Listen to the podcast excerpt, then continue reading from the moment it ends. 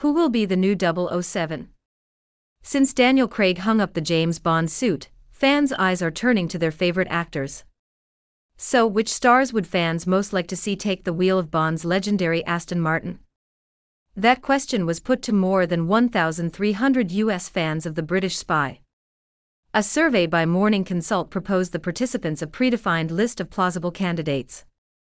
And it turns out that Tom Hardy is the top choice for almost half of respondents, with 49% of fans favorable to the actor taking on the role, compared to just 10% of unfavorable opinions.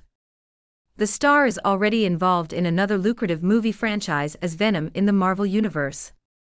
This kind of profile seems to appeal to fans of 007.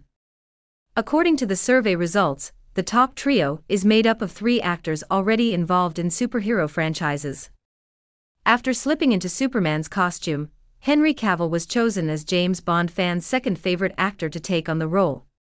The star has already announced plans to leave The Witcher and to reprise his role as Superman. Finally, Tom Hiddleston, another superhero actor, comes in third place.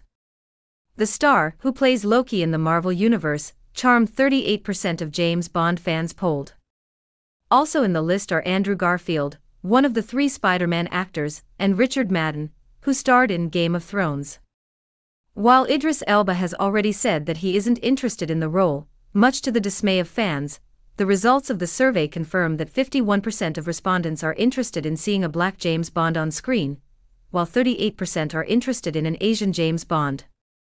In fact, Henry Golding comes sixth in the ranking. However, 79% of Bond fans said that they would still go to see the movie, regardless of the actor chosen. This percentage drops to 56% among the American adult population.